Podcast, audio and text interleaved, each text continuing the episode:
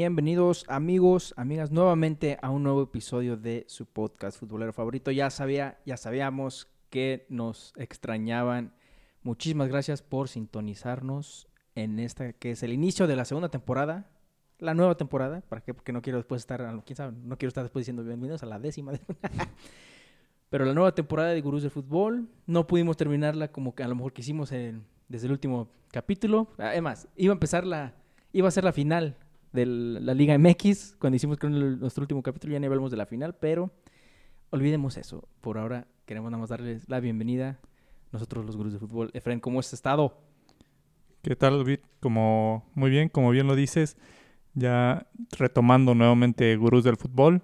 Ahí nos quedamos cerca de las finales, pero aquí estamos para abarcar desde un inicio este torneo para para tratar de llevarlo hasta el final, que, que inicia prácticamente con el cierre de la euro, que es de lo que vamos a hablar, y, y posiblemente la siguiente semana vamos a ver el mercado de fichajes que se ha calentado, las renovaciones, se queda o no Messi en el Barcelona, se va Griezmann al City, llega, llega una bomba al Madrid o no. Vamos a empezar a llevar todo eso. Se está calentando las ligas. Así es, como dices, vamos a hablar, obviamente, obviamente, en este episodio de la Euro 2020, que se festejó este año, en 2021, porque pues ya sabemos por la pandemia se tuvo que posponer, igual que las Olimpiadas, que por cierto también ahí vamos a estar a lo mejor siguiendo, bueno, Efraín más, ¿verdad? Que uno, a estar saliendo a la selección mexicana para ver si pueden sacar otra medalla de oro, pero más que nada, Efraín, la Euro acaba de terminar el día de ayer, obviamente. Hoy, hoy es lunes 12, se me fue la fecha 12 de, julio. Entonces, la final de la Euro fue ayer, en la que se disputó contra Italia y Inglaterra. E Inglaterra, en el estadio de Wembley estaban de locales, los ingleses. Y vaya, vaya culminación de un torneo que pues, para mí yo creo ya está ahí con el Mundial de Brasil como mis torneos favoritos que yo he visto en mi, en mi vida, o mínimo los torneos internacionales que he visto yo en, en mi poca vida que llevo. Está ahí, Euro 2020 y Copa Mundial Brasil 2014. Vaya torneo que hubo y vaya final, Dios mío, la final que vimos. Digno, digno de... Si lo comparas a la final de la Copa América, no, pues nada que ver.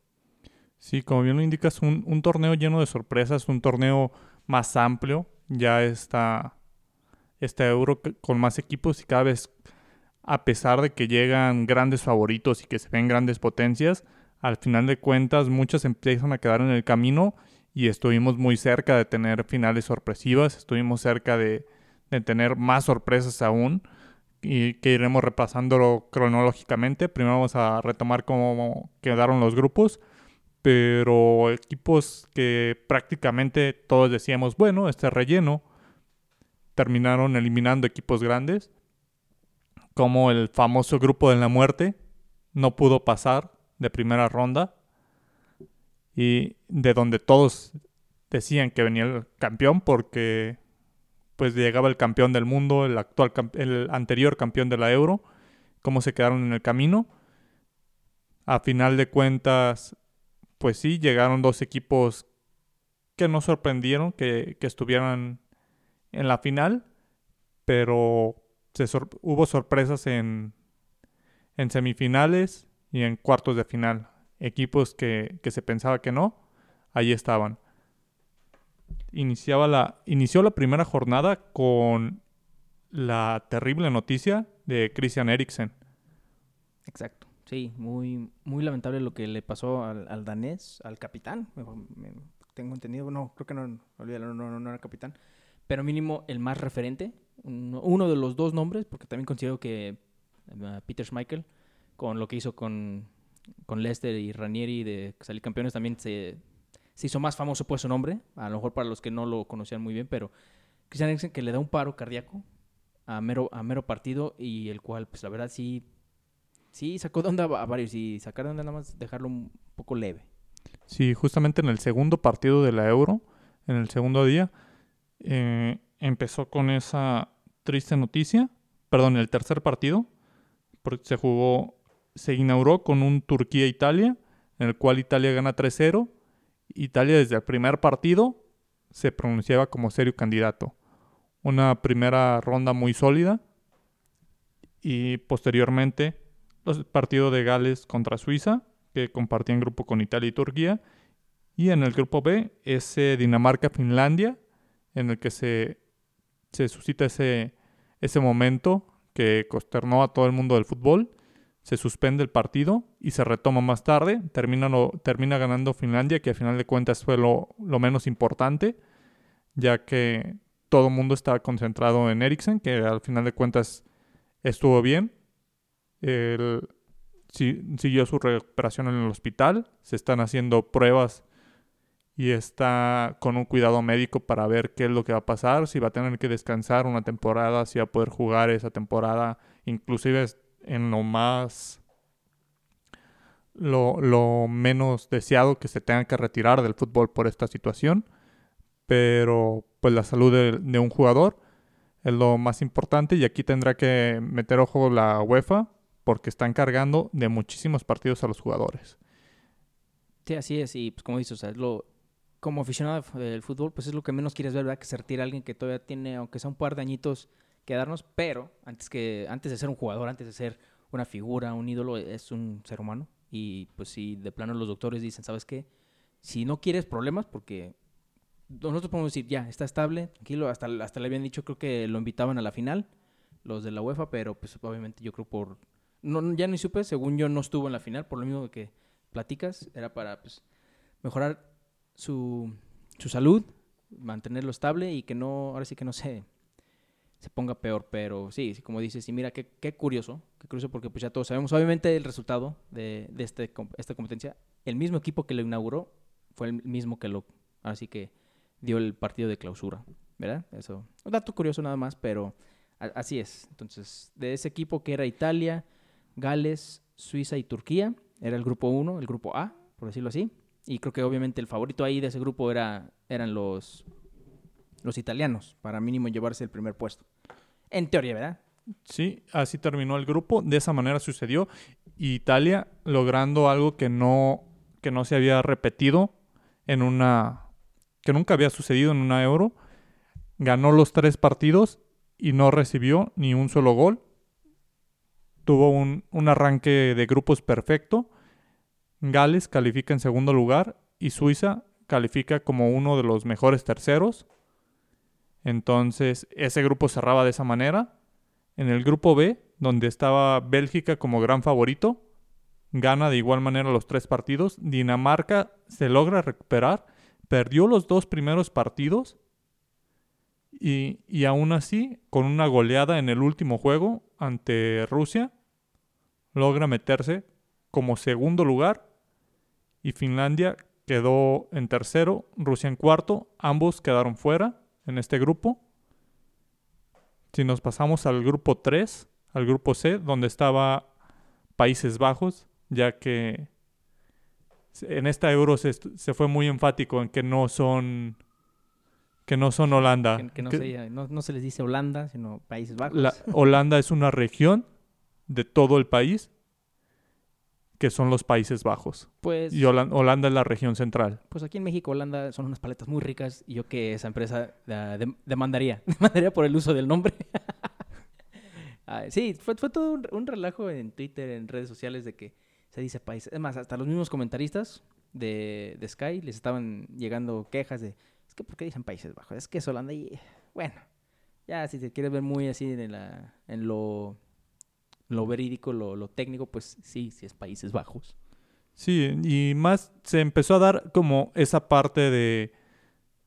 Se, empezó a dar el porqué, que muchos no lo, no lo entendíamos. Bueno, ¿por qué Holanda? ¿Por qué Países Bajos? Y ya fue cuando salió la explicación de parte de, de muchas personas de que Países Bajos conforma varios, varios países como tal o varias ciudades y una sola región es Holanda pero al tomar pues todas las regiones eh, se considera Países Bajos. En este grupo quedó primer lugar, segundo lugar quedó Austria y tercero quedó Ucrania, que fue el peor tercero calificado, pero aún así logra pasar el equipo de Adri Shevchenko. El mítico, el único ucraniano en ganar el balón de oro en toda la historia del fútbol. Y pues ahora sí que un mítico no nada más en su país, sino del fútbol mundial y hasta, hasta de Inglaterra, de la Liga Premier. Sí, en el grupo D, Inglaterra, Croacia, República Checa y Escocia. Dato curioso, Inglaterra solo marca dos goles en esta fase de, de grupos, solamente dos goles y aún así quedó líder. Siete puntos, dos triunfos de uno por cero y un empate a cero. Ahora puedes ver la- el vaso medio lleno, medio vacío. Nada más metió dos goles, pero no le metieron ningún gol en tres partidos también. Entonces, ahora, Italia rompe el récord porque es el primer primero en hacerlo. No, pero. Italia ganó sus tres partidos. Ah, correcto, discúlpame. Sí, cierto, empataron con ah, Escocia. Con de Escocia. Inglaterra, sí, cierto. En- bueno, tampoco en- recibió goles lo que quisiera. en el, en el clásico de la isla, se podría decir, el Escocia Escocia, Inglaterra. Inglaterra, que tiene mucha rivalidad. Siempre ganan los ingleses, pero tiene una rivalidad muy antigua. Quizá Muy la más en- muy caliente. quizá la más antigua del, fut- del fútbol, ya que los es en la en la Gran Bretaña, en la isla donde surge el fútbol. Entonces fueron los primeros encuentros de escoceses contra ingleses. Correcto. En este en este grupo clasifica Inglaterra, clasifica Croacia y República Checa. En el grupo E, España sorprende, ya que sus dos primeros partidos los empata y queda en segundo lugar, por debajo de Suiza, Sue- Suecia, perdón, que queda en primero con siete puntos, y Eslovaquia y Polonia quedan fuera. Polonia, Robert Lewandowski, solamente pudieron lograr un punto a pesar de que Lewandowski sí se, sí se despachó, me parece que con tres goles. No, no pudo hacer mucho la, la selección polaca. Sí, así es, pero pues Lewandowski no, tampoco no, no puede hacer todo, ¿verdad? No, no puede estar jugando de defensa ni de portero, lo cual creo que hasta lo hubiera hecho mejor. Y en el grupo de la muerte, el grupo F, Francia, Alemania, Portugal y Hungría. Todos, Hungría, que todos pensaban que era un trámite, un cheque al portador. Empieza el primer partido contra Portugal. Portugal gana 3-0 el partido, pero un, Hacia el final. Pero un partido que, que el resultado no refleja el trámite, ya que fue hasta los minutos finales con un desvío que entra el primer gol, después un penal que convierte Cristiano y un tercer gol en el cual una jugada colectiva, Cristiano se quita al arquero y mete, mete el tanto, pero Hungría se cerró muy bien, Sí, antes Y de eso había estuvo- caído un gol de Hungría, nada más que lo, lo anuló el VAR. estuvo a unos minutos de también sacarle el empate a Portugal porque se lo sacó a Francia y Alemania. Y Alemania tuvo que empatar a Hungría. Sí, estuvo dos veces arriba Hungría de... Estaba, es más, si mal no recuerdo, creo que Hungría estaba a unos minutos. No me acuerdo cuándo cayó el gol de, de Goretzka para el empate. Pero Hungría estaba nada de calificarse, creo. Sí, exacto. Hungría estaba, estaba En el grupo de la muerte, donde está el campeón mundial, estuvo a punto de sacar a Alemania. Alemania y Portugal. Ah, Estaba a punto de sacar a Alemania, entonces me, me duele, me duele, porque ese- esa victoria entonces en Rusia de México como que... bueno, fue en el fue en el máximo torneo de fútbol del deporte, entonces por eso, mira, nos vamos felices, pero pues al parecer a partir de ahí, para que, sí, y lo han escuchado desde aquí, eh, la primera vez que lo escuchan en Gurús del Fútbol, México es la razón por la que Alemania está ahorita perdida y no, no tiene ni noción de cómo jugar al fútbol. Ese, esa derrota en, en su primer partido del Mundial en, en Rusia lo, lo trastornó y lo, lo apendejó demasiado, ¿eh, Efraín? Sí, a pesar de eso, le dio un repaso a Portugal. Fue el único partido que se le Sí. vio muy bien a Alemania. En ese, esa le dio un repaso a Portugal. Y, y fue el gran partido de Alemania esta Euro. El Califica, con más goles, ¿no? califica el segundo califica como segundo lugar para, para enfrentarle la fase eliminatoria, que sería la última de Joachim Löw, ya Ujú. que sería reemplazado independientemente del resultado de la Euro, ya tenía un sustituto. Sí, ya está listo Hansi Flick para tomar al, al Mannschaft.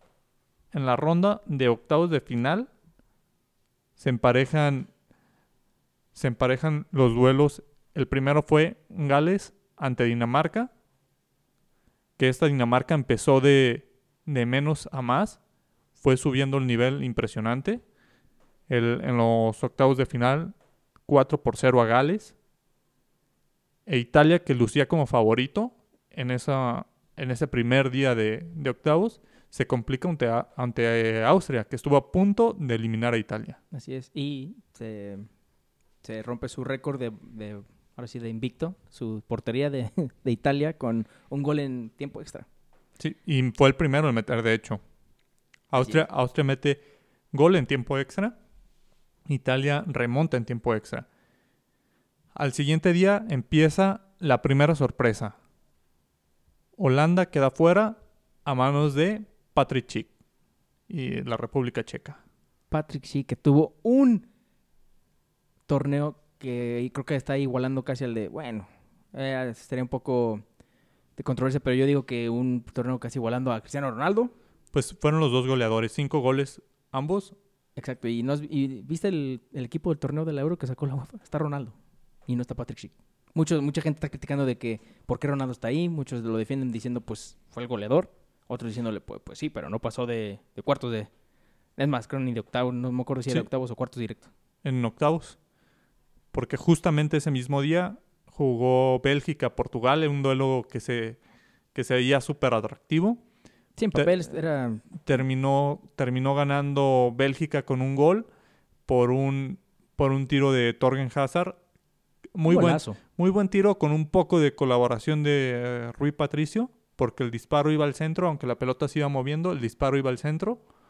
Sí, es que Eh, nadie le dijo que estaban usando el Yabulani y se le movió a Rui Patricio. Sí, complicado de, de- de decir de quién es totalmente la culpa en ese, en ese gol, pero de ahí en más no sucedió nada y Bélgica dejaba al, al en ese entonces campeón fuera. Así es, entonces Bélgica confirma que iba a haber nuevo campeón de la Euro, el campeón Portugal, como sabemos que le ganó Francia allá en el parque de... Ah, no, en... eh, bueno, no, no fue en Parque de los Príncipes, se me olvidó cómo se llama el estadio de que juega la selección en Francia. Pero ya allá en Francia, en la capital, ganó Portugal, entonces va a haber nuevo campeón, Bélgica, la generación de oro, que en, e- este torneo era mi, gallo, era mi preferido, mi favorito para ganarla. Dije, ahora sí, ahora sí, el fútbol es de revancha, la otra vez los eliminó Gales, Dios mío.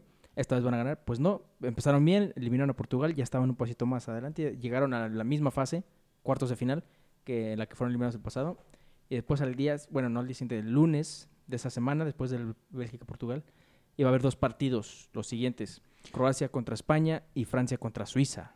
Sí, el Croacia contra España, que Croacia remonta en los, En los últimos en minutos. los últimos minutos. España se confió. Es más, en estos dos partidos hubo re- remontadas de la mi- del mismo marcador. Iban 3-1 un equipo y en los últimos minutos les empatan 3-3, lo cual nos lleva a tiempo extra. Pero España se, yo Sí. creo que se confió demasiado. Empezó con un autogol de Pedri, que también hay que resaltar el torneo que tuvo, que tuvo Pedri, el jugador del, del Barcelona, que, que para su edad tuvo un muy buen torneo, para sus 18 años. Eso, es lo- que iba. Resalta mucho lo que hizo Pedri por su edad o porque realmente fue la... Bueno, es que es lo mismo, ¿no? O sea, si es por la edad o por la habilidad, pero pues es lo mismo. O sea, pues porque Tuvo- tiene la habilidad, pero a esa edad. Sí, ti- tiene para ser titular de España a los 18 años y creo que... Y sin- ser el referente en la media. Sí, no, no totalmente porque digamos España es, es un equipo de conjunto, pero, es un imbécil. pero, Eso, eso lo digo yo. pero creo que con mucho mérito. Después meten tres goles, se, se va 3 a 1 el marcador. Al 85, Croacia mete el 3 a 2 y al 92 empata el partido para en tiempos extra. Álvaro Morata y Mikel Oyarzábal liquidaran para un 5-3. Sí, ya en tiempo extra Croacia ya no tuvo suficiente gas para seguirle la corriente Y la verdadera sorpresa, Francia ante Suiza. Suiza. Nuevamente, Em- nuevamente. 3-1, Efren. Iban ganando 3-1 después de ir perdiendo 1-0. Igual, mismo procedimiento, empieza Suiza ganando 1 por 0. Después un doblete de Karim Benzema prácticamente en dos minutos. Sí, es- estaba en modo Lewandowski, Benzema en ese partido. Después un golazo, golazo, creo que el- del mejor gol de la Euro, el de Paul Pogba. Sí, está, está ahí. En can- si tuvieras que escoger el candidato de tres mejores goles del Euro, él definitivamente está. Y en- también el de Benzema en ese mismo partido. Una Sí, el de- jugada... Paul un- Pogba, es- ese golazo, o sea, la distancia, la manera que lo coloca al ángulo. Era el 3-1 a- al minuto 75. Eh, eh, ya todos, todos, yo, ya todos dijimos, pues ya, Francia nuevamente se hace otra vez el, el favorito, se va a agarrar su revancha por la que perdió la final en el torneo pasado. Y no, no, no entiendo qué es lo que, qué es lo que le pasó a Francia. No entiendo qué le, no, no nada más a Francia, porque bueno, obviamente es Francia, pero ¿qué le pasó a Fren al campeón del mundo? Sí, de igual manera, al 81 Suiza mete un gol y al 90 un cabezazo que, lo, que les empata el partido. A pesar de eso, Francia no pudo en tiempos extra liquidar el encuentro. Tres- Francia no tuvo reacción. Suiza se encierra muy bien y los manda a los penales donde Suiza no falló ningún solo penal. Pues solo una persona falló un penal y la persona que menos esperábamos que fallara un penal. ¿Qué, qué manera de... ¿Qué van a despedir la Euro o de ponerte el equipo a los hombros? Me cae. Ya después va a haber otro joven que le va a quitar esa memoria al gran Kylian Mbappé. Sí, así es, lo, lo escucharon bien. Obviamente no es sorpresa para los que siguieron el torneo. Kylian Mbappé fue el que falló el penal decisivo, el quinto penal de Francia, el cual los elimina. Sí, un, un duro momento para el, para el joven de oro del fútbol francés. Tal vez quería sus vacaciones para empezar a negociar. Está en una pelea con, con el dueño del Paris Saint Germain. Pues aún, aún- así era para que ni estuviera preocupándose por el París. Se entiende, se entiende, ¿no? Eh, O sea, Messi ha fallado penales, Cristiano ha fallado penales. No dudo que Pelé a lo mejor alguna vez en su carrera haya fallado penales, según que según a lo mejor él dice que no. No, claro que no. Eh, salió y entró la pelota. Maradona de haber fallado. Todos los grandes, no hay ninguno que ha fallado penales. Has- Hasta el gran Raúl Jiménez ha fallado penales. Y, y aunque te rías, hasta Raúl Jiménez, el super crack de los penales, ha, fa- ha Re- fallado. penales. Recordemos que Messi, que por fin ganó ya una Copa América, pero antes de eso falló penal en la final de la Copa América para que, para que Chile ganara. Entonces, un duro golpe para Kylian Mbappé, pero tiene mucho para recuperarse y hay sobre todo un gran camino para esta generación francesa que, que aún le queda que aún le queda un equipo que va a pelear porque ya es el siguiente año la, la Copa del Mundo, el bicampeonato. Vamos a ver qué tal les va. Hay que resaltar el torneo de Popá, también buenísimo. No sé qué le pasa a Popá en el Manchester United, pero cuando se pone la playera de Francia, es otro jugador, totalmente distinto. Es- Es, otro Popá. Es que ahí notas la diferencia entre jugar para la, para la camiseta, el amor a la camiseta y el amor al dinero. En una, pues tiene que ganar su dinero, tiene que... él está feliz cobrando. Y en otra, él está feliz representando. Entonces... eh, a mí no me agüita. Otro de los duelos que parecían Muy muy, atractivos. muy atractivos en el papel. Además, tal vez- Y hasta pensamos que iba a haber goles, muchos Ta- goles. tal vez sí lo fue, aunque No, no, no, no tan atractivo como esperábamos. Fue un, fue un buen partido. El Inglaterra entre Alemania, donde Inglaterra neutralizó al, al equipo de Joaquín Lowe. Gana 2 por 0. Así es, por fin le gana a Alemania en un torneo oficial, se puede decir. Creo que era la, era la, la racha que tenía. Bueno, no estoy diciendo que sea buena racha, pero creo que Inglaterra no- nunca le había podido ganar a Alemania un partido de torneo oficial. Entonces Inglaterra se metía a los cuartos de final y le ganaba a Alemania. El último partido fue el de Suiza ante Ucrania, donde Ucrania remonta Partido- el partido partido parejo. ese, ese partido que no que todos esperábamos, pues sí, no tenía un alto nivel como los, los otros, pero un gran partido en el cual estuvieron a muerte.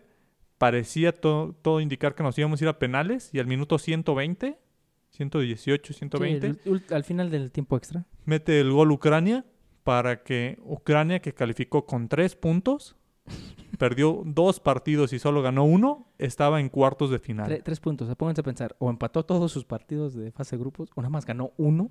Y aún así llegó más que Alemania, llegó más que Portugal, llegó más que Francia. Dios mío, o sea, y eso que siento que en ese duelo era el favorito Suecia. Yo pensé que iba a pasar Suecia, Suecia fue el líder de grupo en el grupo de. España. Cuando, cuando nos vamos a los cuartos de final, tenemos eh, países que no suelen estar ahí. El primer partido fue Suiza ante España, que estuvo a punto de aplicarle la misma que, que le aplicaron a Francia. Lo llevó a España hasta los penales, pero, los penales. pero esta vez Suiza solo marcó un gol en los penales. Después de una tanda perfecta ante, ante el campeón del ante mundo. Francia, no pudo ante España y fallaron tres de cuatro penales que lograron tirar. Entonces, Solo anotaron el primero. Después Unai Simón, no, no recuerdo si fue Unai Simón que atajó todas o fallaron unas los jugadores, pero se puso las pilas, el portero. Unai, Unai Simón ato- atojó dos penales. Ahí está. Entonces, Jugadorazo del Bilbao. España se metía a semifinales y el duelo más atractivo de los cuartos de final, Bélgica ante Italia. Italia le empieza, el primer tiempo, creo que el mejor Italia de que se ha visto en, no sé si desde que fueron campeones del mundo, es ese medio tiempo que jugó ante Bélgica, en el cual Italia le pudo haber metido 3, 4 goles, pudo Sí. haber sido 3, 4, 0 en el marcador Sí, y no, terminó, terminó 2 a 1 el primer y, y tiempo. la verdad que eh, Bélgica, a pesar de perder el partido 2-1, que, que le dé gracias a su portero, porque Courtois lo salvó precisamente de una goleada. Mínimo salvó tres ah, goles que eran cantados ya. y, y un penal que fue el que le dio esa esperanza A Bélgica. a Bélgica porque no se veía por dónde hacerle daño a esta defensa tan sólida que se empezaba a formar con, con Chiellini Ujú. que Chiellini pasan los años y sigue siendo un muro. Creo que la dupla Bonucci-Chiellini es para enmarcar, para que saquen el libro de cómo defender Sí, el arte de, la- de defender en un equipo. Creo que la defensa italiana pone a esos dos y es lo que representa Italia. El- la defensa de Italia, esa Italia de no me van a hacer goles, el catenacho. son, son ellos dos, a pesar de que no fue un torneo en el cual jugaran de esa manera. Creo que Italia se dio la libertad de atacar teniendo en cuenta que atrás tenían a, a dos murallas. Un Cellini que comete muchas faltas porque no pasa el jugador con el balón. O pasa uno o pasa otro, pero no dejaban, se repartían muy bien las faltas.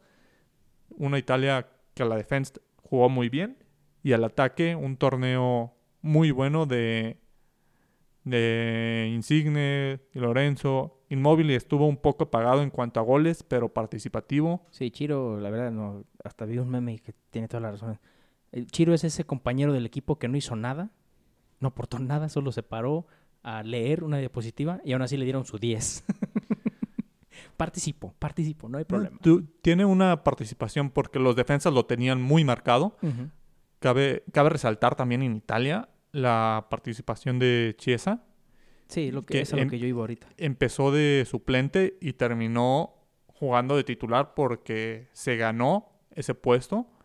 La lesión de Spinazzola parecía que iba a condicionar a Italia, pero lo supieron, lo supieron relevar y se metían en semifinales. Sí, una Italia que tú mismo lo has dicho, o sea, hay, hay un renacimiento eh, en, ese, en, ese país, esa selección.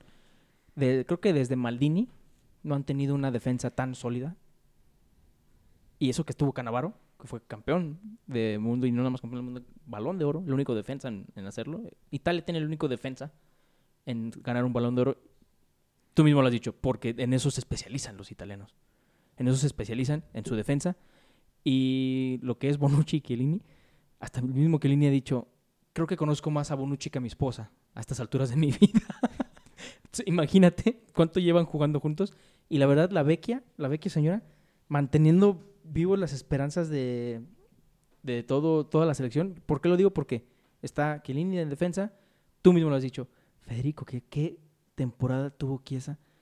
Dios mío, si la Juve man- mantiene retenerlo, aunque sea unos cuatro años más, o lo que dura el contrato, sería un, el mejor fichaje que puede hacer ahorita la Juventus, aparte de a lo mejor retener a Cristiano Ronaldo. Chiesa para mí fue el jugador del torneo. Y es, es, es mucho, es decir, mucho, o sea, muy po- a lo mejor un poco controversial, porque estuvo Cristiano Ronaldo, estuvo Patrick Schick, no fue el goleador. Estuvo Donnarumma. Don, que- Donnarumma, pero Dios mío, qué, qué partido, qué partidos dio Chiesa cuando le dieron la confianza. Y tú mismo dijiste, se ganó la confianza y ya después fue titular indiscutible. Sí, un Chiesa que es muy acelerado. Creo que le faltan un- dar un poco esa pausa porque toma el balón Sí, y, sí, eso sí. y corre hacia adelante tratando de llevarse a todo. Le salen, pero en cuanto empieza a tomar pausa para, para tomar un poco de, me- de mejores decisiones, de pausar a veces el partido y no siempre ir hacia adelante, creo que se va a convertir en un jugador No, va a ser un para- jugadorazo, pero para tener en cuenta en, en el top. siento que peca un poco de. Nada más un poco de egoísta. Hay veces que se quita uno, dos, tres y ya tiene alguien abierto, tiene alguien claro para el pase, pero decide mejor terminar el solo. Está bien, está bien tener ese egoísmo, pero no, no siempre, no siempre. Pero ojito, ojo gurú a Federico Chiesa de la Juventus, porque Dios mío, qué jugador va a ser. eh, Y más esta temporada, eh, va a ser muy buena temporada la serie. Sí, Insigne también un torneo en ese Insigne. partido ante Bélgica, el, el gol que mete, el segundo, una, una poesía también de gol, cómo, cómo curva ese balón para vencer a un portero que de casi dos metros como Courtois. Ujú. Prácticamente- tiene, tiene muchos jugadores. eh, para mí, lo que es, bueno, ni modo de decir que Lini y Bonucci, ojo con ellos, ya, ya van para afuera, la verdad, sinceramente. Pero lo que es Chiesa, este Insigne sigue respondiendo. Y para mí, otros dos es este Verratti, sí, la verdad, ah, Marco, Marco, Marco Verratti. Marco Verratti, si no se lesionara tanto, si no, si no sufriera tanta lesión, creo que sería un jugadorazo al nivel de mínimo el top 3 de los mediocampistas del mundo. Creo que, creo que lo que acabo de dar un punto clave, lo que depende de que esta Italia sea competitiva a futuro, es que sepan reemplazar a Cellini y a Bonucci. Eh, sí, sí, exactamente, porque ahorita no, no hay ni, ni de dónde verle, la verdad. Dime, dime a alguien más que pondrías de, de defensa central. Muy difícil. No, no imposible, pero difícil mínimo de, de ese nivel. No hay, no hay alguien así que digas... mm, Porque la salida de Buffon, digamos, va a ser reemplazada por por Donnarumma. otro, por otro Gianluigi. pero para reemplazar a ellos dos va a ser muy difícil. Otro de los cuartos de final, uno inesperado, República Checa ante Dinamarca. Dinamarca, lo- Los, caballos negros. Los dos caballos negros, porque tienen uno al goleador del torneo y los otros que pues vienen con esa, esa emoción de este va por nuestro Christian Eriksen, este va por Eriksen. Sí, y de esa manera se imponen dos por uno a República Checa.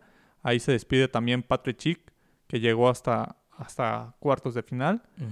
Pero Dinamarca tratando de, de hacer una hazaña, que ya fue campeón de la Euro en el 92. Así es. Entonces llegaba a las instancias de semifinales.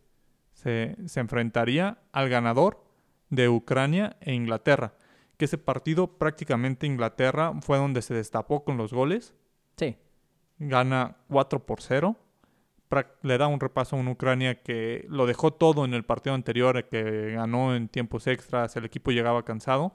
Una Ucrania que, que sí llegaba, ahí se vio que era el tercero de su grupo, que no tenía con quién competirle a una Inglaterra que era la selección más cara de la Euro, es la selección más cara actualmente, más que incluso que Francia. Por Harry Kane y Sterling, la verdad.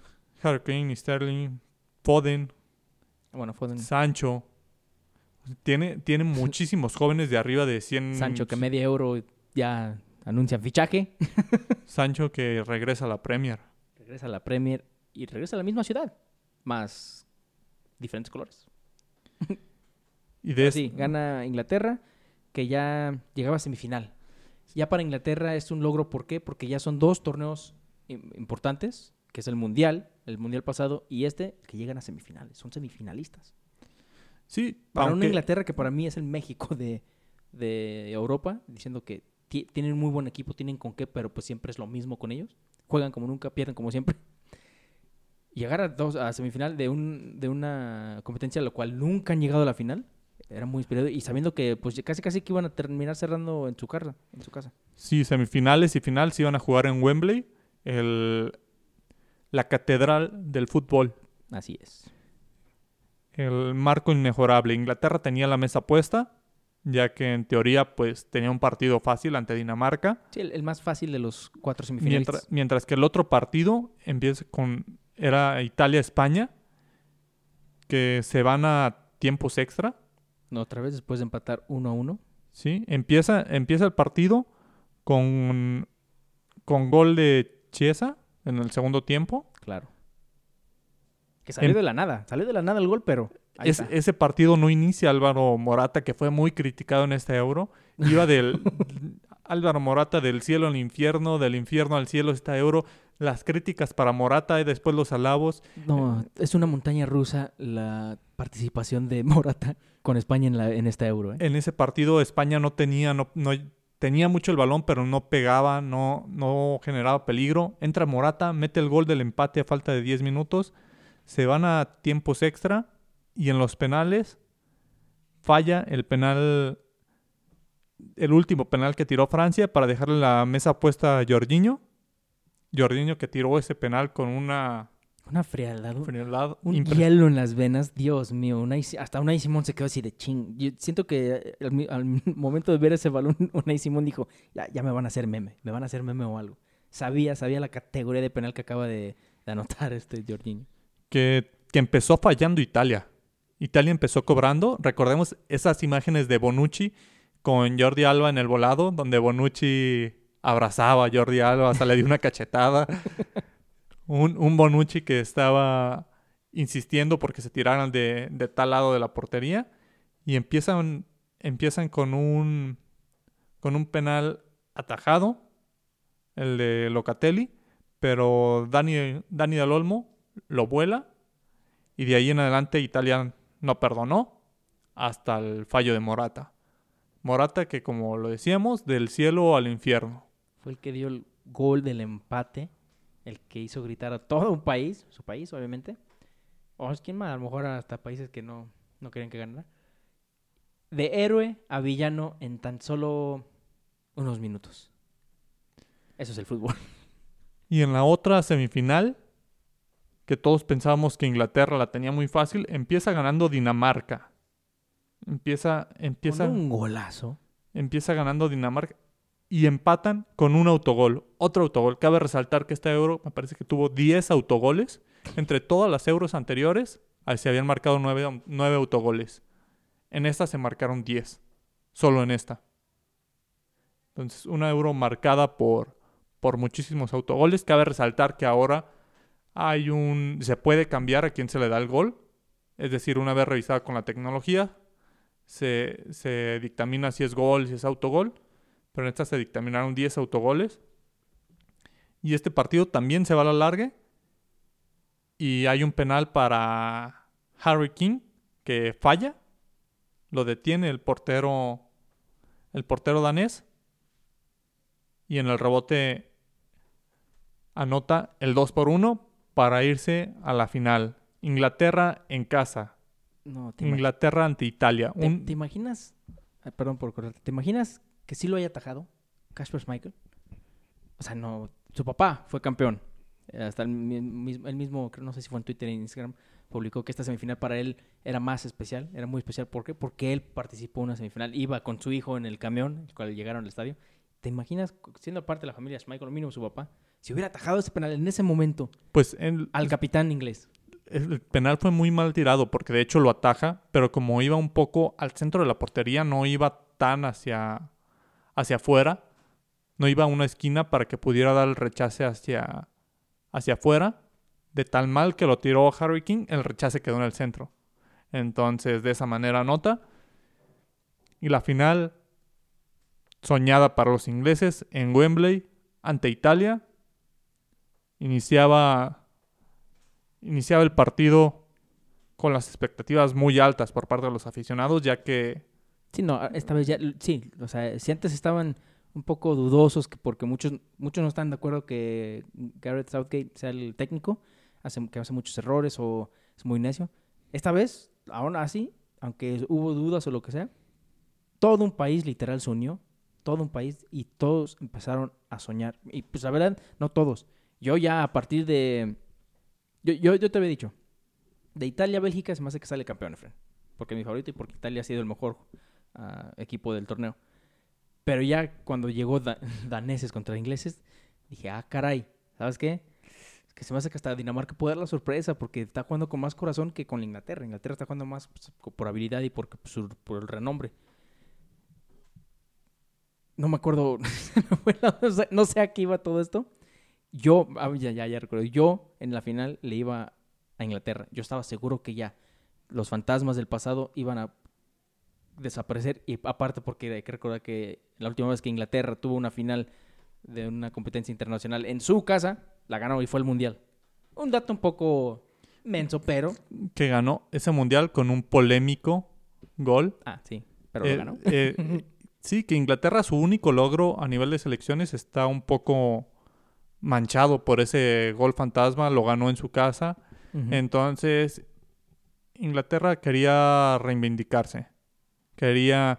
Sí, te digo, todo el- el país, todo el país estaba listo de ya esperarse los 90 minutos y ser campeón. Y, la manera que empezó el mundial, digo el mundial, eh, la final, con un gol temprano, creo que el gol más rápido de la historia del Euro. En la, en No. la final. No, bueno, te pones a soñar a todo un país.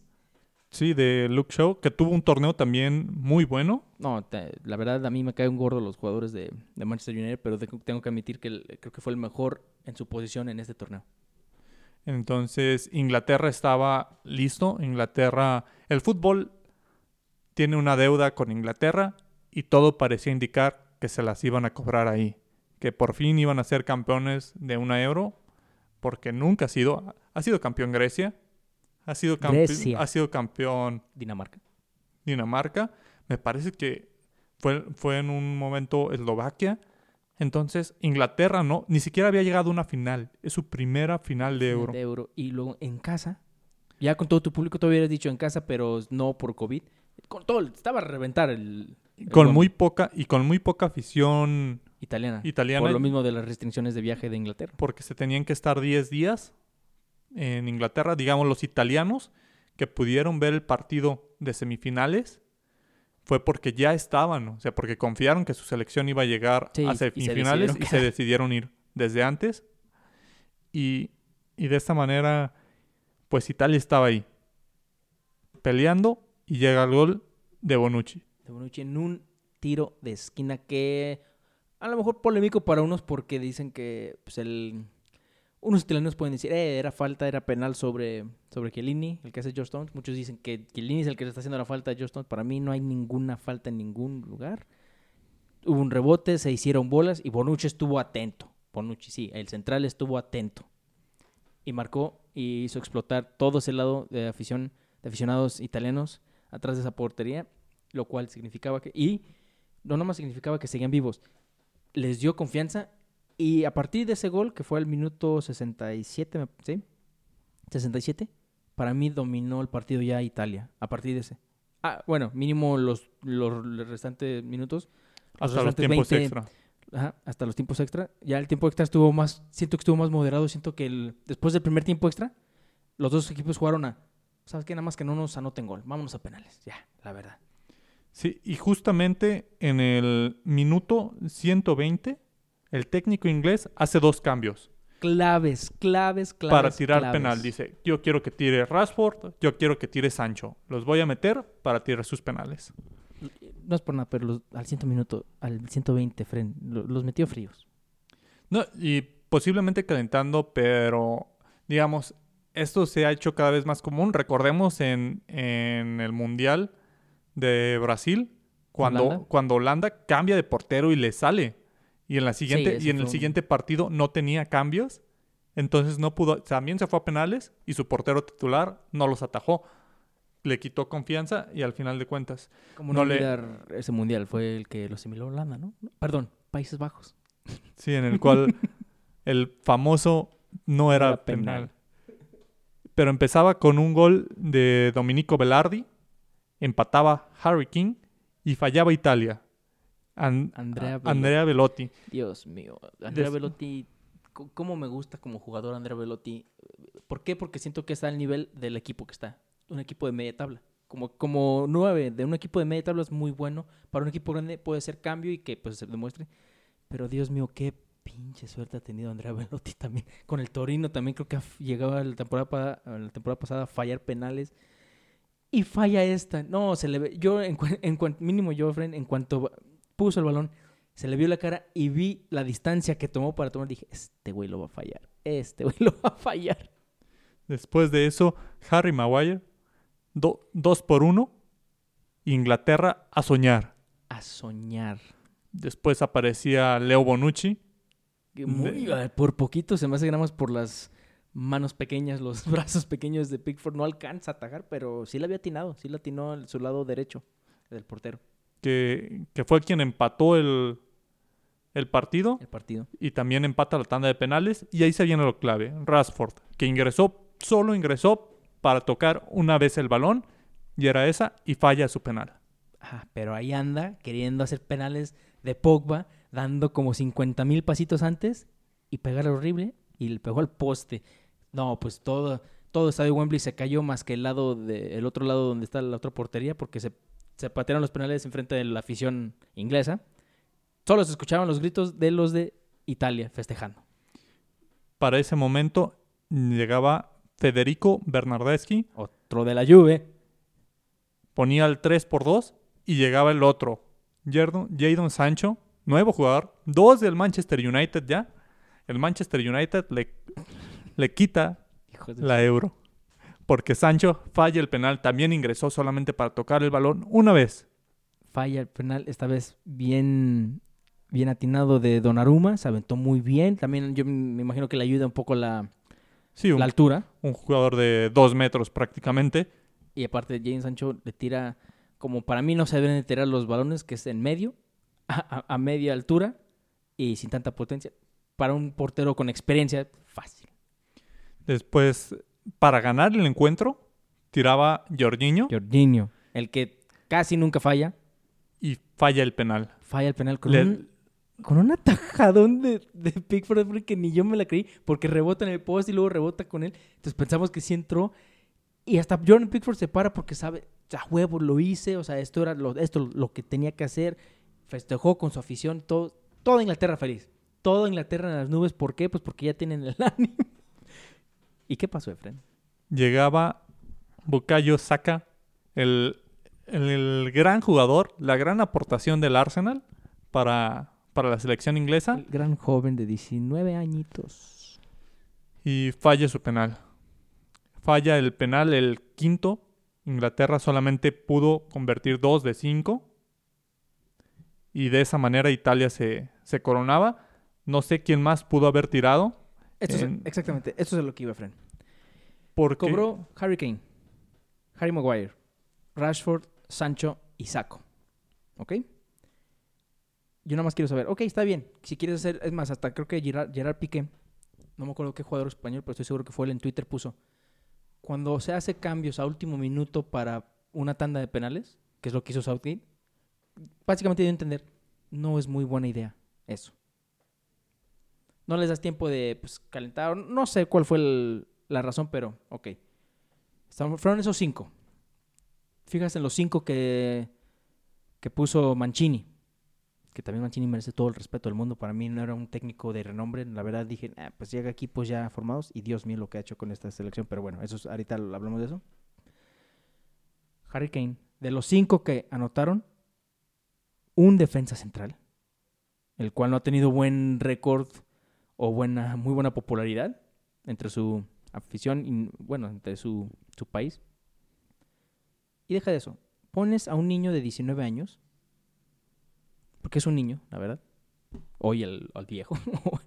un niño de 19 años con, que no tiene tanta experiencia en, al nivel.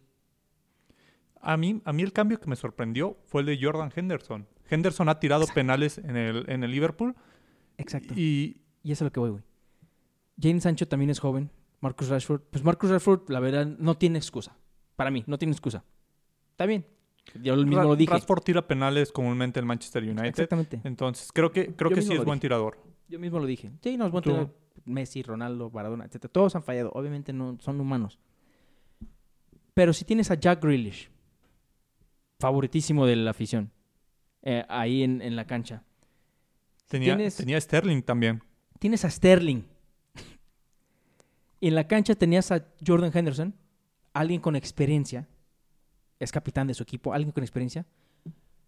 Mi duda es por qué esa selección, y no es, no es por nada, pero neta, si ven la repetición o ven aunque sea la transmisión otra vez, Southgate, te notas cuando está seleccionando, habla con Jack Grealish, lo señala y le dice, ah, que no sé qué, y Jack Grealish nombra así como, Simón, yo me imaginé, está bien si te, va, si te pasas a tal lugar a, tomar penal, no, sí.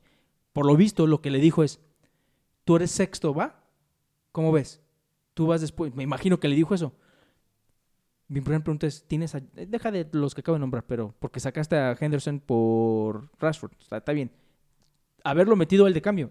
él era un, un cambio que hizo y después lo sacó. Sí, Que recordemos, falta, que falta de respeto a mi capitán, disculpa. recordemos en semifinales hizo lo mismo con, con Jack.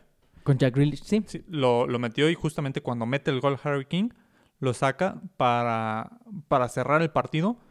Pero creo que tenía más opciones para sacar. Creo que pudo haber sacado a Trippier para meter a Rashford y dejar a Henderson para ese quinto penal, si quería que lo tirara Rashford. Porque creo que Rashford tira penales en el Manchester, es buen tirador. Sí. Tiene, tiene, pues sí, le tocó fallar, pero le tocaba cerrar con un jugador que fuera más maduro por esa situación. Es Italia, voy. ¿Por qué saco teniendo a Grealish y deja, tú mismo lo dijiste, y teniendo a Sterling? ¿Por qué saco? ¿Por qué un niño de 19 años? Está bien si quieres promover la juventud. Los últimos tres que literal fue uno de los más viejos experimentados, después otro de los experimentados, defensa, y después tres jóvenes. Y lo sucedido, por ejemplo, con Rashford y con Sancho, es que no venían con confianza, no venían jugando.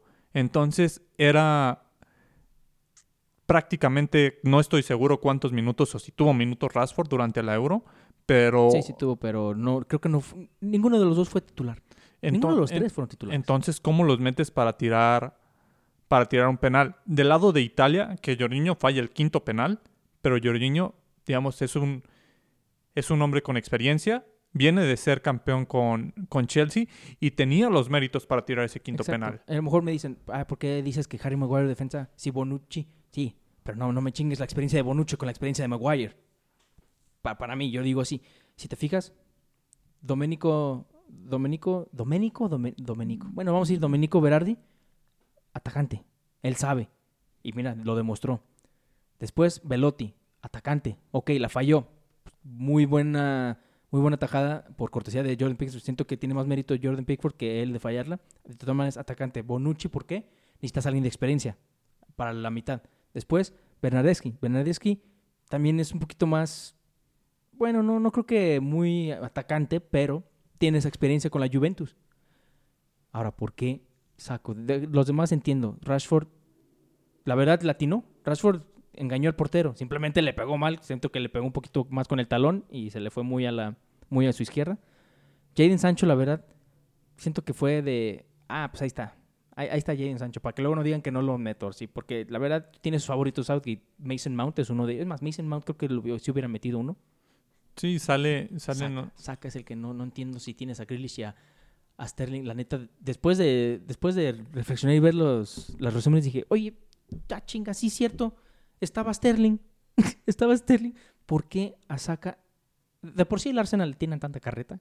Ah, imagínate. Y, desgraciadamente, a los tres les han dado más que nada a Rashford y a Saka, les han llovido críticas y obviamente críticas de racismo.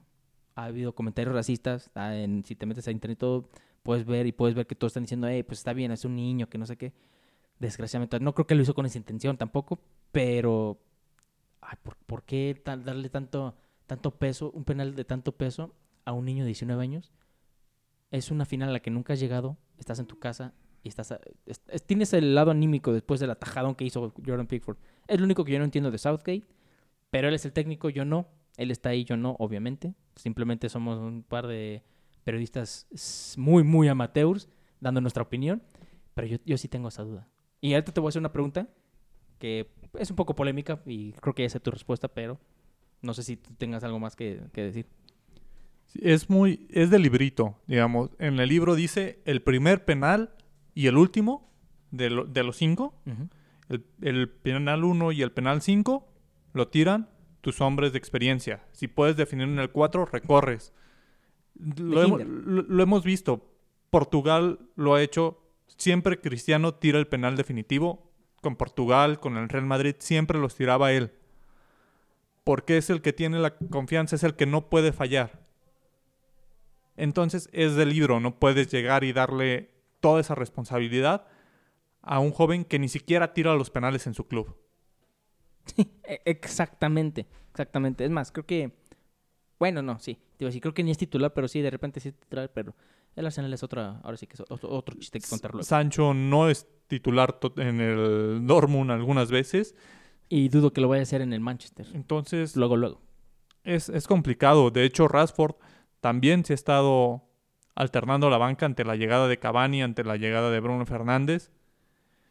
No, no entiendo muchas de las decisiones. Tenía mejores tiradores, pero pues a final de cuentas él lo conoce. Ellos conocen. No sé si en algún momento Sterling dijo yo no tiro, que lo dudaría. Siento que no, siento, siento que esto es completamente, bueno, puedo decir culpa, pero es- los cinco que patearon fueron decisión de Southgate. Totalmente, totalmente. Pero sí, sabemos que tenía planeado que tirara Rashford y Sancho porque los metió. No sé si en algún momento, la verdad, este Southgate pensó, se me hace que nos vamos a ir a más de cinco. Y necesito un poquito, también necesito unos de experiencia para los próximos cinco. Entonces yo creo que por eso dijo, Grealish, Sterling, ustedes son a la siguiente tanda. Es lo único que me podría escuchar lógico de por qué escogió, eh, bueno, por qué dejó al lado a Grealish y a Sterling. Más a Sterling. Sí, está. Es, es complicado. También tenía, por ejemplo, a Trippier, que sigue siendo defensor, pero tiene mucha, mucha más Sí, experiencia. pero creo que, creo que Trippier lo había sacado de, de cambio. Si mal no recuerdo. No, sacó a Walker. Ah, no, sacó- perdón. Sí, sí. sí. Sacó, Sacó a los dos, sacó a entonces. Trippier. Sí, nada más por eso. Pero también Trippier, Trippier y Walker más, tienen más experiencia. Obviamente que... Aunque ellos lo sacó antes. Pero sí, a mí me sorprendió mucho el de Henderson. Me, me sorprendió ese cambio. Sí, a mí también. porque él sí es un tirador, digamos, no es, no es habitual en el Liverpool porque está Salah que quiere inflar su cuota goleadora, pero muchos de los de los penales cuando no está Salah los tira Henderson. Sí, bueno, an- antes era Milner. Pero Milner ya la verdad ni... Creo que ni, ni para segundo tiempo está. Si acaso lo meten por los últimos 10 minutos. Pero sí, exactamente. A mí me dolió, obviamente, siendo mi capitán de mi equipo. Pero pues solo... Solo Gareth Southgate sabe la misma razón. Y su cuerpo técnico sabe por qué se escogieron esos jugadores. Pero bueno, Italia, campeón, no llegó a casa fútbol, como estaban diciendo los ingleses. Llegó a Roma, más bien. Hoy mismo tuvieron su festejo, los de Italia, y muchos videos. Bonucci festejando, poniéndole fin a esta historia de los patrocinadores con la euro. Agarró botella de cheve, se la tomó y se me la merezco. Después agarró la coca y dijo, voy a tomar todas las bebidas de patrocinadores. A la verga.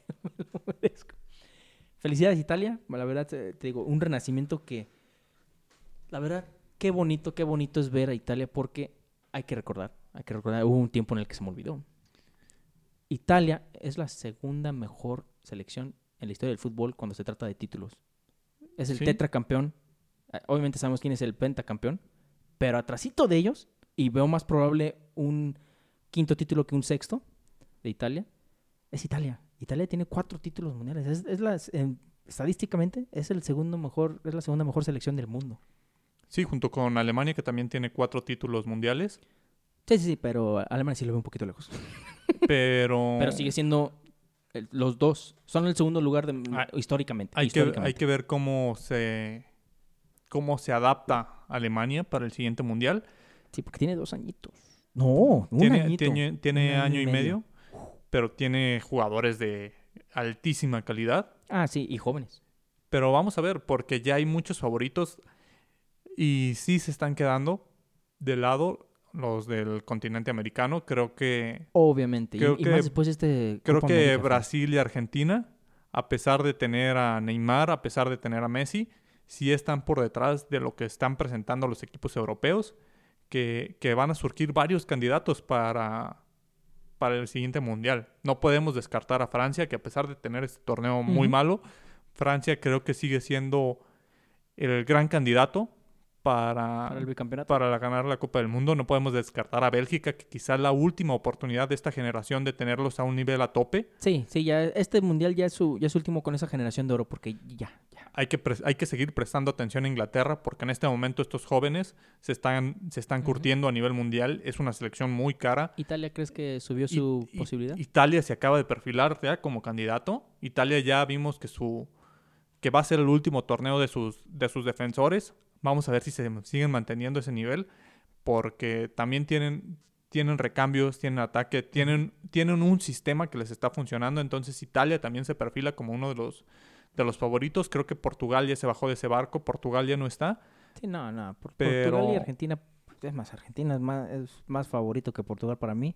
Pero creo, Muy leve. creo que estos dos finalistas hay que sumarles a, a Bélgica, a Francia y vamos a ver qué tal se adapta Alemania para el mundial para el mundial de Qatar. Sí, pues ya, ya después de esta Eurocopa, porque pues es nada más un año, ¿verdad? Un año, Año y medio. Tienen todavía un- una temporada, un año más, bueno, de temporada nueva con sus clubes. Siento que, pues Francia, Bélgica y la verdad para Italia, para mí son los tres, los tres favoritos para el próximo mundial. Ahorita después de esta Sí. Eurocopa. Tal, tal cual, yo sí le seguiría sumando a Inglaterra porque Inglaterra ya está ahí. Se ha La metido, verdad, se ha la metido en verdad escogí a. Bélgica más por, por gusto personal, ¿verdad? Porque son mi, mi selección que te apoyo, pero Inglaterra siento que si quitamos a Bélgica porque algo me dice que de todas maneras Bélgica no va a llegar. la- el, campeón, el mundial pasado fue tercer lugar. Siento que es lo mejor que van a hacer. No creo que lleguen a la final, la verdad. Inglaterra, la verdad, sí lo veo un poquito, bueno, sí es cierto, un poquito más favorito que, que Bélgica de- después de todo esto. Y más por el, digo, el, el, el, se me- ah, se me hablan, el mundial pasado, pues también llegaron a semifinales. Estaban a nada, la verdad. Hubiera sido muy atractivo en Inglaterra-Francia. Pero, pues para mí son eso- esos tres. Y quitando a Bélgica, pues siento que nada más, ¿quién se disputaría la final? Ah, no me sentiría mal apostando Francia-Italia para una final de mundial. Una nueva final. Recordemos que se enfrentaron en el 2006 esa, esa final. Esa final que Zinedine Zidane recuerda muy bien. Pero pues sí, hay, son, son especulaciones. Recordemos, no podemos descartar totalmente a Brasil y Argentina, pero sí presentaron un nivel muy por debajo Sí, para mí el De- Scratch de Oro ya no existe. de, de lo habitual. Y sí han crecido las selecciones europeas. Es decir, Sí. lo, lo vimos en el Mundial contra México, cuando México es superado por Suecia de una manera Humillante, la verdad. La verdad. abismal cuando se veía un partido, sí se preveía un partido parejo, no creo que México haya llegado como favorito a pesar de que era en ese no, no. momento líder del grupo, pero por lo menos pensábamos un duelo más parejo y Suecia le dio un repaso. Sí. Entonces, creo que creo que estas selecciones, por ejemplo, ya si una una selección mexicana se llega a topar a Polonia, a Ucrania, a Suecia, a República Checa, van a batallar. Creo que son selecciones que cada vez están formando jugadores en, en ligas importantes. Y estamos, en esta Euro vimos jugadores de segunda división de la Premier League como, como titulares en su selección con un nivel altísimo. Entonces, es. la segunda división de la Premier está tomando un nivel impresionante para Claro. competir para competir con las mejores ligas del continente americano. Claro, es la mejor pirámide futbolística del mundo. Tiene las mejores ligas. En fin. Nada más, ya se nos está acabando el tiempo, pero nada más quería preguntarte rápido. Igual y lo retomamos en el próximo episodio, si quieres. Se hablaba mucho de que si Kanté ganaba la Euro, puede ser candidato a Balón de Oro. ¿Se puede decir que puede ser candidato a Balón de Oro Jorginho? Ganó la Champions, ganó la Euro. Creo que va a terminar pesando el título de Messi con la selección de Argentina. Entonces, Messi se lleva el séptimo balón de oro, más por un tema de, pues por fin lo logró. A De reconocimiento ya. Recordemos que Cristiano lo ganó Pues cuando... no, tuvo, no tuvo mal temporada con, la, Bar- con Barcelona tampoco en sí, pero no, para mí no es suficiente como para un balón de oro. Pero sí es cierto, títulos internacionales pesan mucho. Yo por eso preguntaba, porque se hablaba mucho de Kanté, de que sí, balón de oro, balón de oro. Jorginho hizo lo, hizo lo mismo, o sea, Champions, todo. Chelsea no tuvo una temporada mala. Sí, creo que los reflectores no están, no están del lado de Jorginho.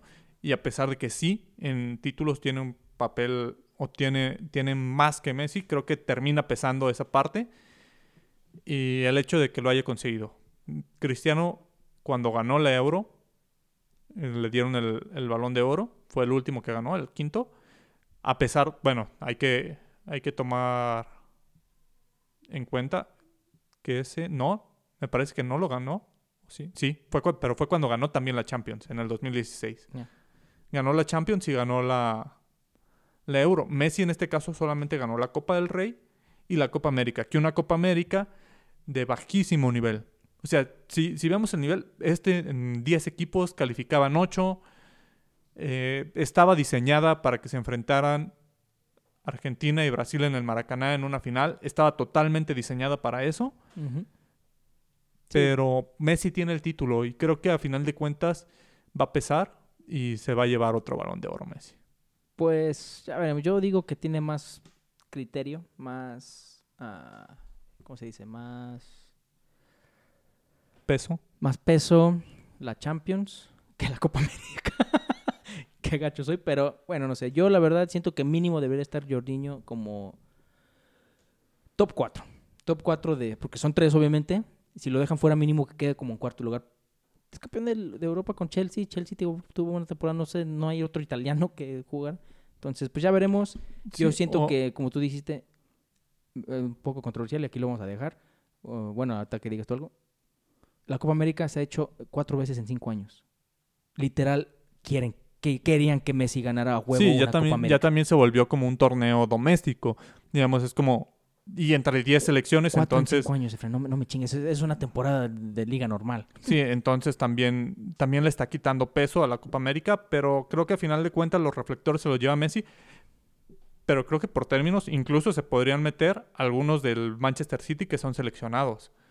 Es, es decir, podríamos meter en la terna a, a un Sterling que llegó a la final de la Euro, que llegó a la final de la Champions y que fue campeón de su liga. Sí, Se podría meter a esa terna. Sterling- Podríamos meter a un Mason Mount que fue campeón de la, de la más, en los- Champions. En los, primeros días hasta Josh Stones, Josh Stones puede estar metiéndose. Entonces, e- eso también puede pesar. Hay varios que fueron campeones de, de Liga de Inglaterra, subcampeones de Champions y que están en la selección de Inglaterra, los jugadores del Manchester City. Subcampeones de Europa. Entonces, Buen punto. Pues es- mira, ¿qué tal si eso lo, eso lo seguimos en el próximo episodio? Ya que vamos a hablar de fichajes y todo, podemos ir hablando de quiénes son nuestros favoritos para Balón de Oro. Entonces, no se pierdan el próximo episodio. Obviamente ya nos pasamos un poquito, pero mira, nos pasamos porque hace mucho que no nos escuchaban y sabemos que quieren escuchar todo lo que tenemos, todas las estupideces que tenemos que decir. sí, sobre todo para quien no estuvo como al pendiente de la Euro, aquí en, en este capítulo, ya, Ah, ya se dieron, ahora ya- sí que ya- un ya curso tienen para- intensivo. para contarle a los nietos. Sí, yo recuerdo cuando, Cuando Cuando la mejor Mbapp- Euro de mi vida. cuando Mbappé falló el penal. Claro, y ahora mira, es tricampeón mundial. pues ya veremos. Efren, nos despedimos. ¿Algo que tengas que decir? Hay que estar atentos, gurús. Todos somos gurús del fútbol. Mándenos cuáles creen que van a ser sus fichajes. ¿Quién, quién va a estar de fichaje bomba? ¿Quién va a romper el mercado? ¿Quiénes son tus favoritos para el mundial? ¿Messi se queda o no se queda en el Barcelona? ¿Sigue esa novela? Parece que va a seguir unos días más. Pero se va a poner bueno este mercado. Vamos a ver qué, qué nos deja la, la recesión financiera que en el fútbol que ha tenido gracias a, a COVID. Varios clubes que, han- que se han tenido que despedir de, de jugadores. A algunos les ha afectado muchísimo, in- entre ellos el Inter de Milán, que fue campeón y tuvo que despedir jugadores, des- despedir a su técnico para recortar dinero. Entonces vamos a ver cómo influye eso en el mercado porque se va a poner interesante. Así es. Muchísimas gracias. Nosotros somos los gurús del fútbol. Y recuerden que queremos llevarlos a la nirvana futbolística. Nos vemos.